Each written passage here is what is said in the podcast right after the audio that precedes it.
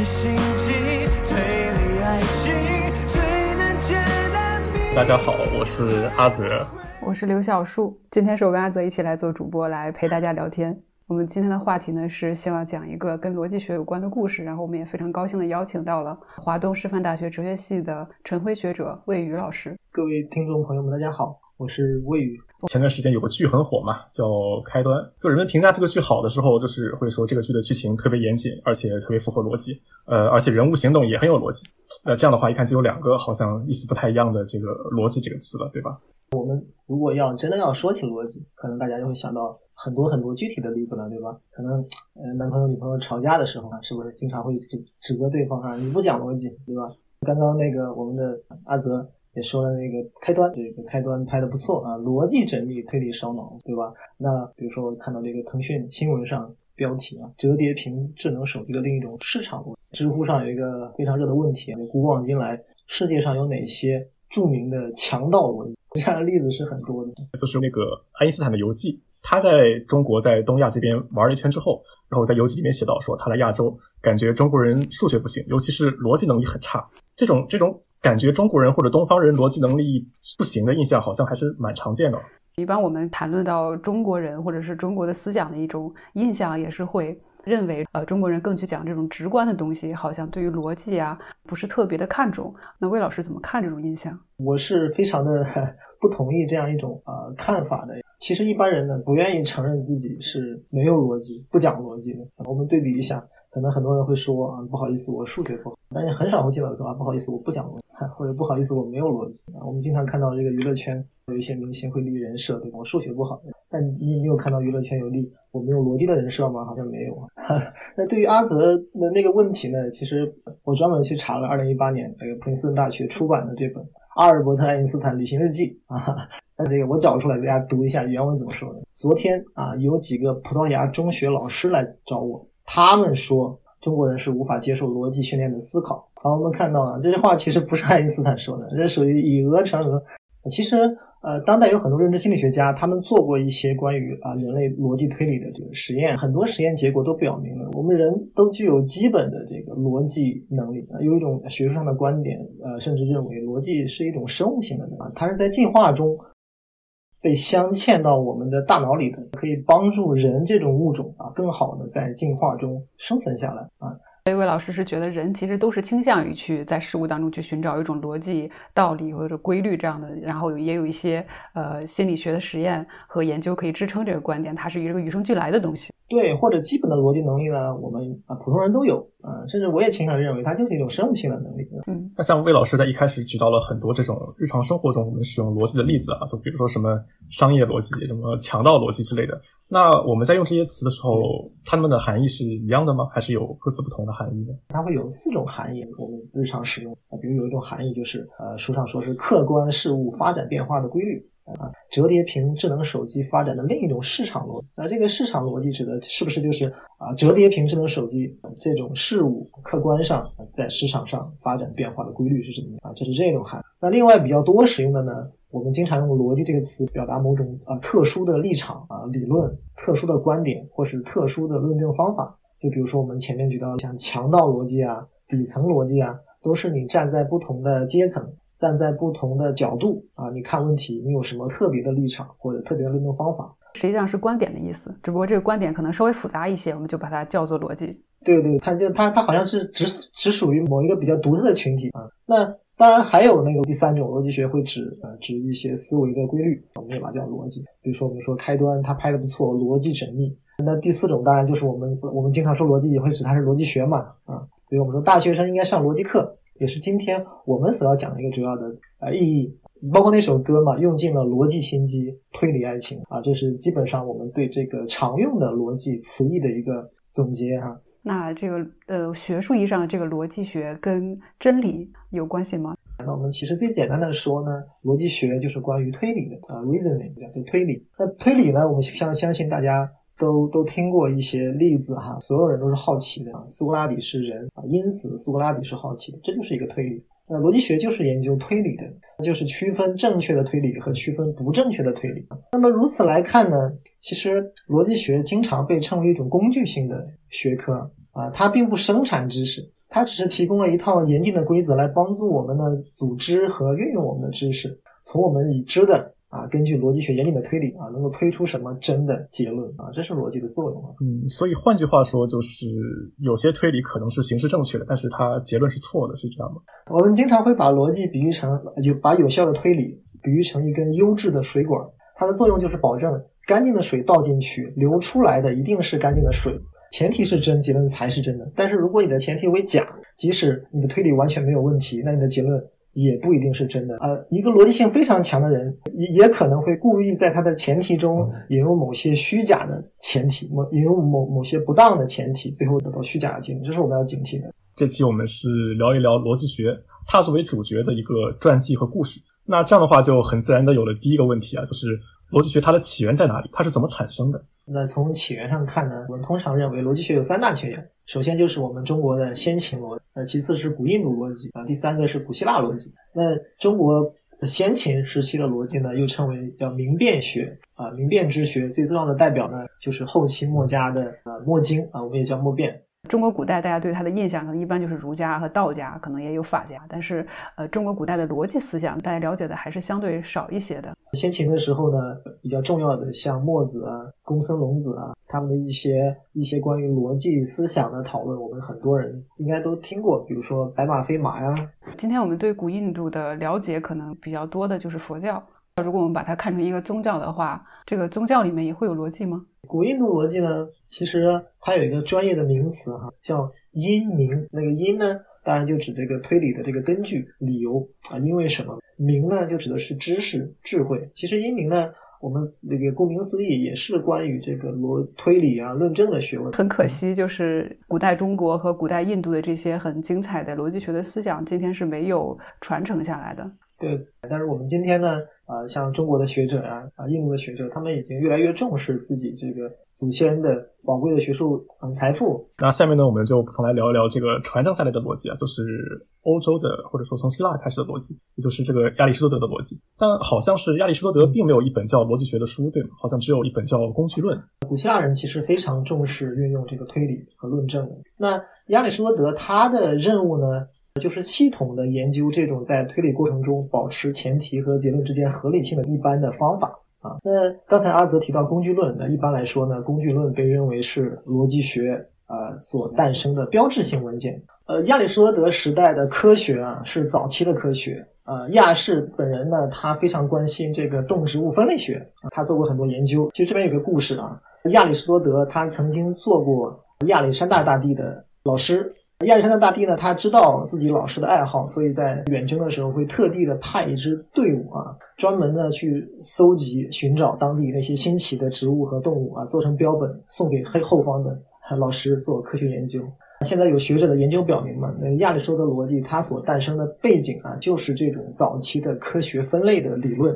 因为我们在研究科学分类学的时候呢，我们特别会在意啊，这个类是否是不是属于那个更大的类，对吧？呃，亚里士多德三段论逻辑，它有它有它有四类基本的语句，哪四类呢？就是所有的 S 都是 P 啊，比所有人都是好奇的，所有 S 不是 P，有些 S 是 P，有些 S 不是 P。啊，研究这样四类的基本语句，那这个就是跟当时科学分类学的研究兴趣是密切相关的啊。所以它是在实用当中，呃，逐渐产生的一个学科。对，它是服务当时早期的科学理论的一个工具，所以叫工具论嘛。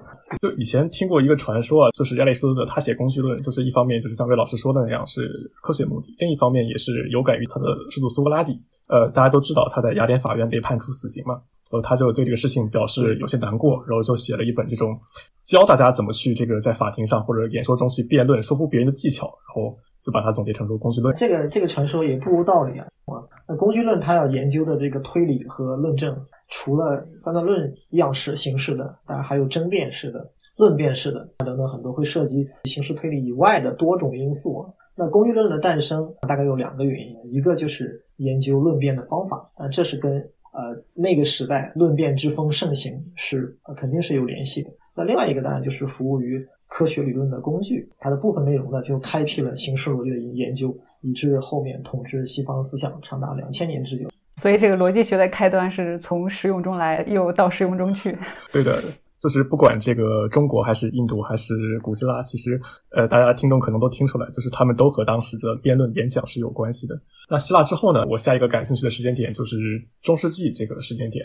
在这个时代里面，其实很多那种源自希腊的学问，在欧洲其实都已经失传了，都是靠阿拉伯人的保存才逆向传回欧洲的。那逻辑学是不是也在这个出口转内销的行列里面呢？对，这个说法很好啊，这个说法也很精准。在公元四世纪末的时候啊，我们熟悉。罗马帝国分裂为东罗马帝国、西罗马帝国，对吧？在西方呢，由于懂这个希腊语的人慢慢少了，呃，如何了解古希腊学术呢，就成了一个大问题。那到了公元呃七世纪到十二世纪呢，呃，阿拉伯世界就主导了逻辑学的研究。阿阿泽刚刚也说过了，当时呢，有个特点，虽然不少的逻辑学家都是基督徒，但大部分逻辑学家呢，在阿拉伯世界呢还是穆斯林啊。在十一、十二世纪的时候呢，欧洲的逻辑学复兴啊，在这个拉丁文的欧洲世界。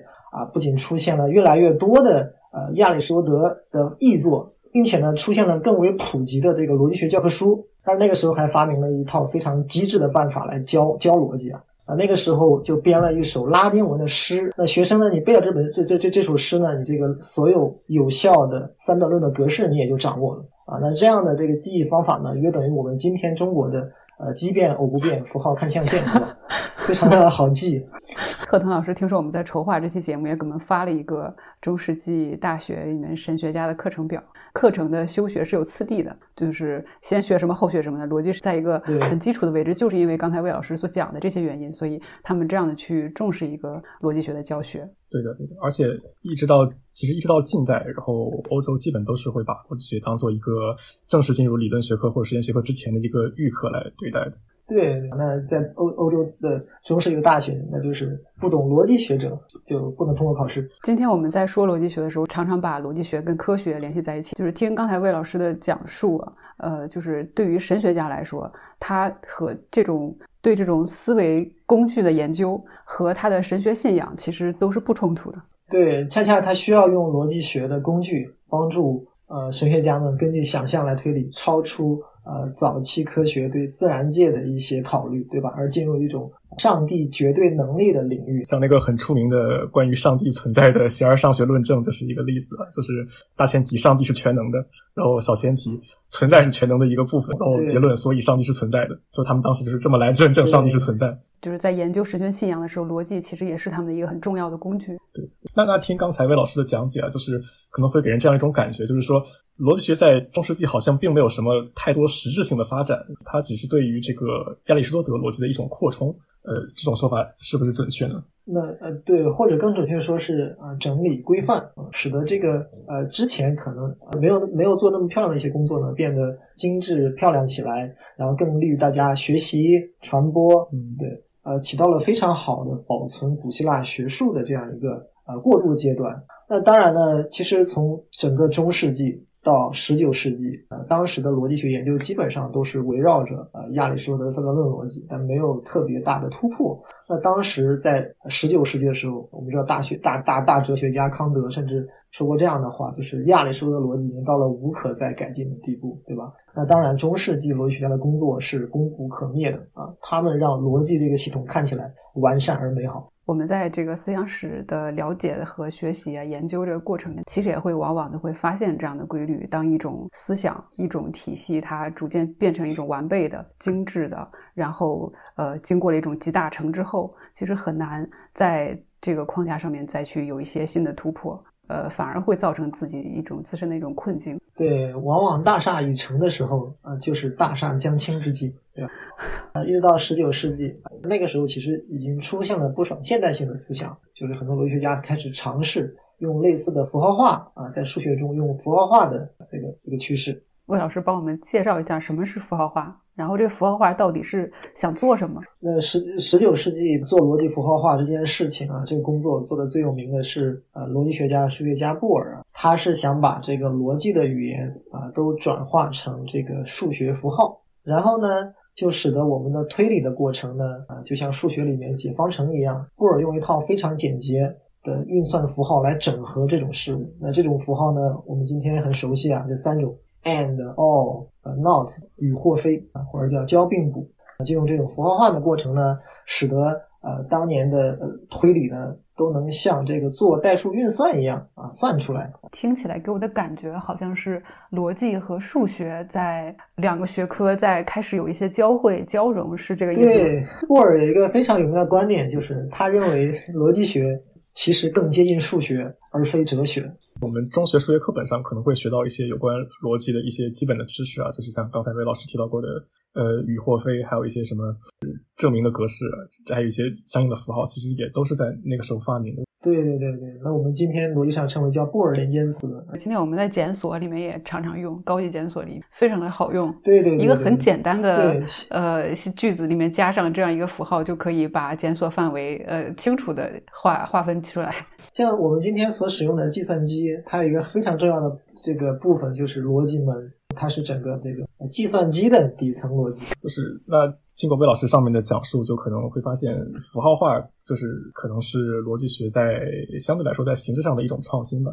那到底是什么让它在质上有了一个飞跃，让它突破了亚里士多德逻辑的限制呢？开头说逻辑学是一门既古老又年轻的学问。那说它古老是因为有悠久的历史，说它年轻呢，正是因为逻辑学在二十世纪经历了重大的转变啊，诞生了新的呃数理逻辑啊，英文叫 mathematical logic，它打破了这个亚里士多德逻辑长达两千多年的统治地位。那数理逻辑它的源头呢是德国的啊著名的学者啊弗雷格，那他提出了远比这个亚里士多德逻辑系统更加强大的数理逻辑系统。啊，他有一个非常宏大的学术计划，叫做逻辑主义。啊，他认为数学能够还原成逻辑，如果数学还原成了逻辑，那我们今天就不要数学系了，我们都要都来支援逻辑系就好了，对吧？那可是并不是这个目标听起来就是特别的刺激啊。那当时弗雷格他是怎么去做这个尝试的呢？他是如何把这个数学还原成逻辑的呢？那，我们可以简单回顾一下啊，当时和弗雷格有关的数学史的一些内容。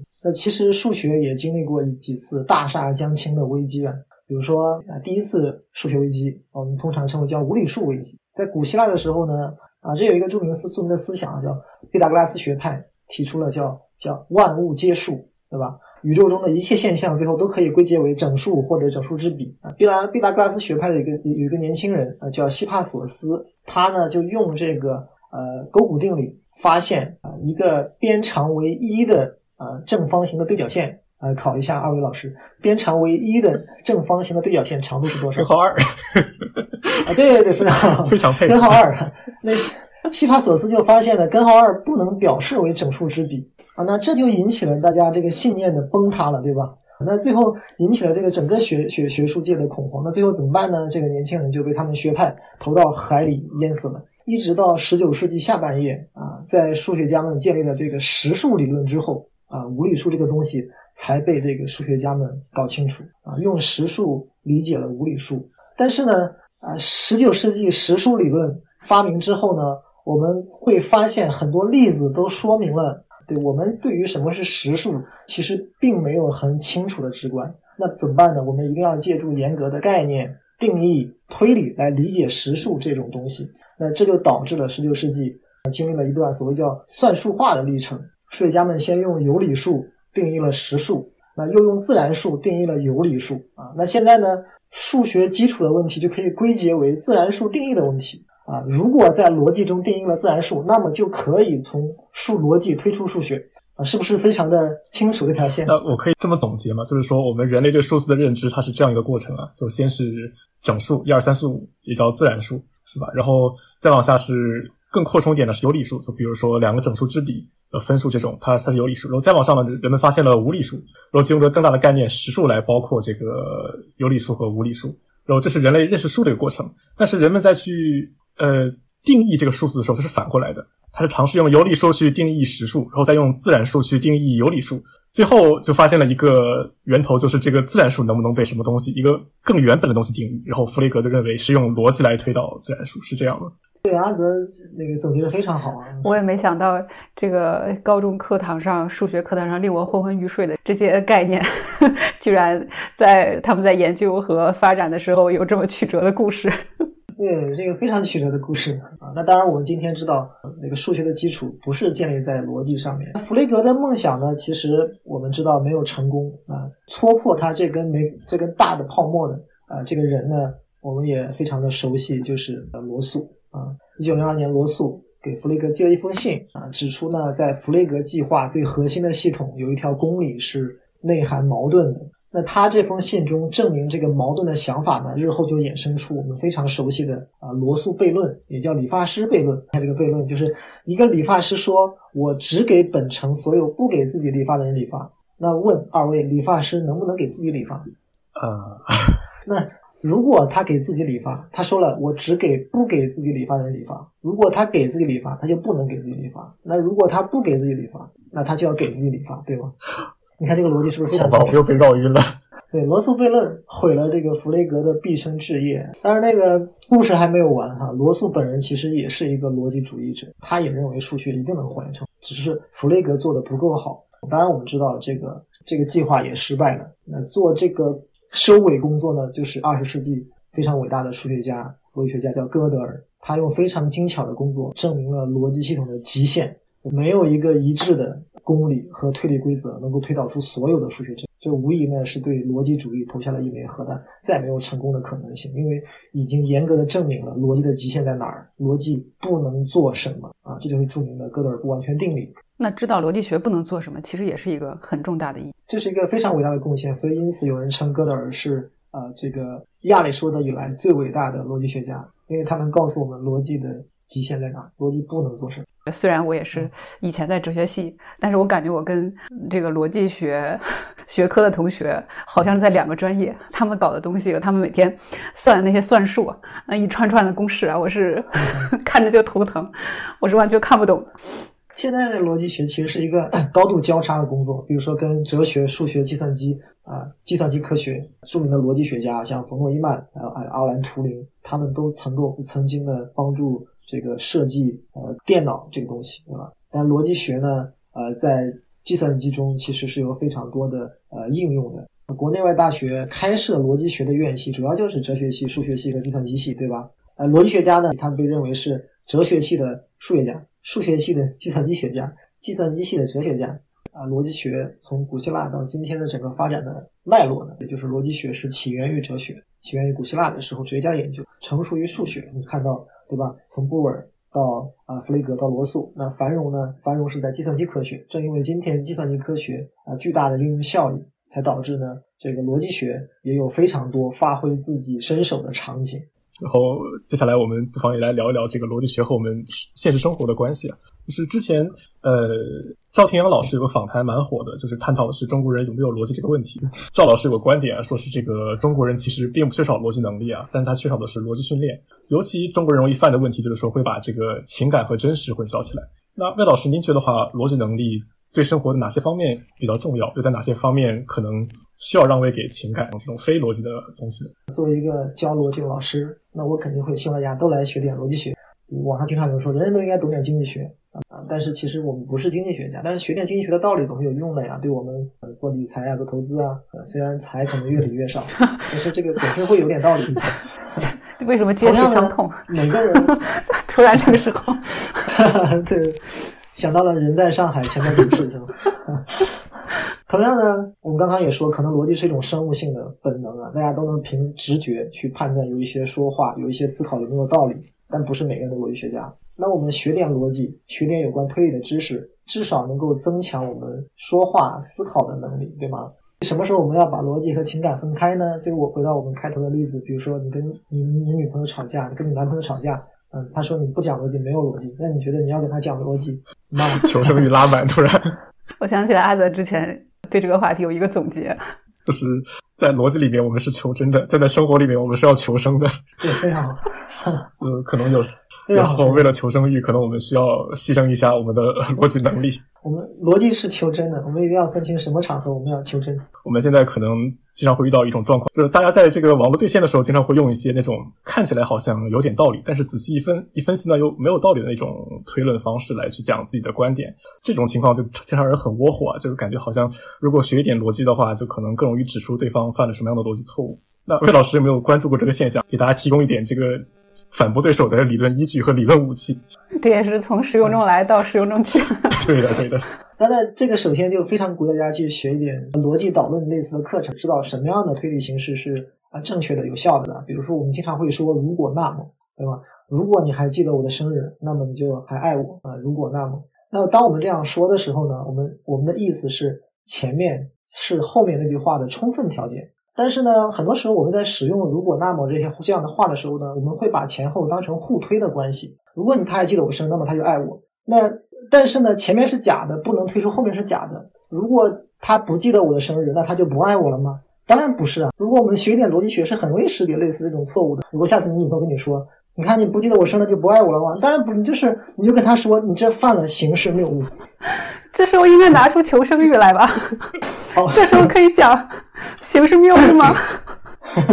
这样你就启发你的女朋友学一点逻辑学知识吧，她就知道，哎，她没有记得我的生日，并不代表她不爱我。那当然呢，更多的那种非形式的谬误，我也给大家举两个例子吧。呃，一个叫呃叫转移焦点的谬误。本来我们在讨论 x，有人故意丢出 y，让 y 成为转移焦点的目标，那 x 就被忽略了，对吧？对我，当然我们在网上会遇到很多这样的情况呀，就是被转移了焦点啊，我们也说被带节奏，对吧？那我们要有独立思考的能力，学一点逻辑谬误呢，就可以就知道我们最初是在讨论什么样的问题，有没有被带节奏转移观点，对吧？当然还有二分法谬误。什么叫二分法谬误呢？就是本来一个东西不止两种情况，但是我们讨论只讨论两个选项，让你选啊，这就犯了二分法谬误。假如说你在路上闲逛啊，当然在上海现在是不可能闲逛。假如解封后你去路上闲逛，突然冒出来一个歹徒，他问你你是要钱还是要命？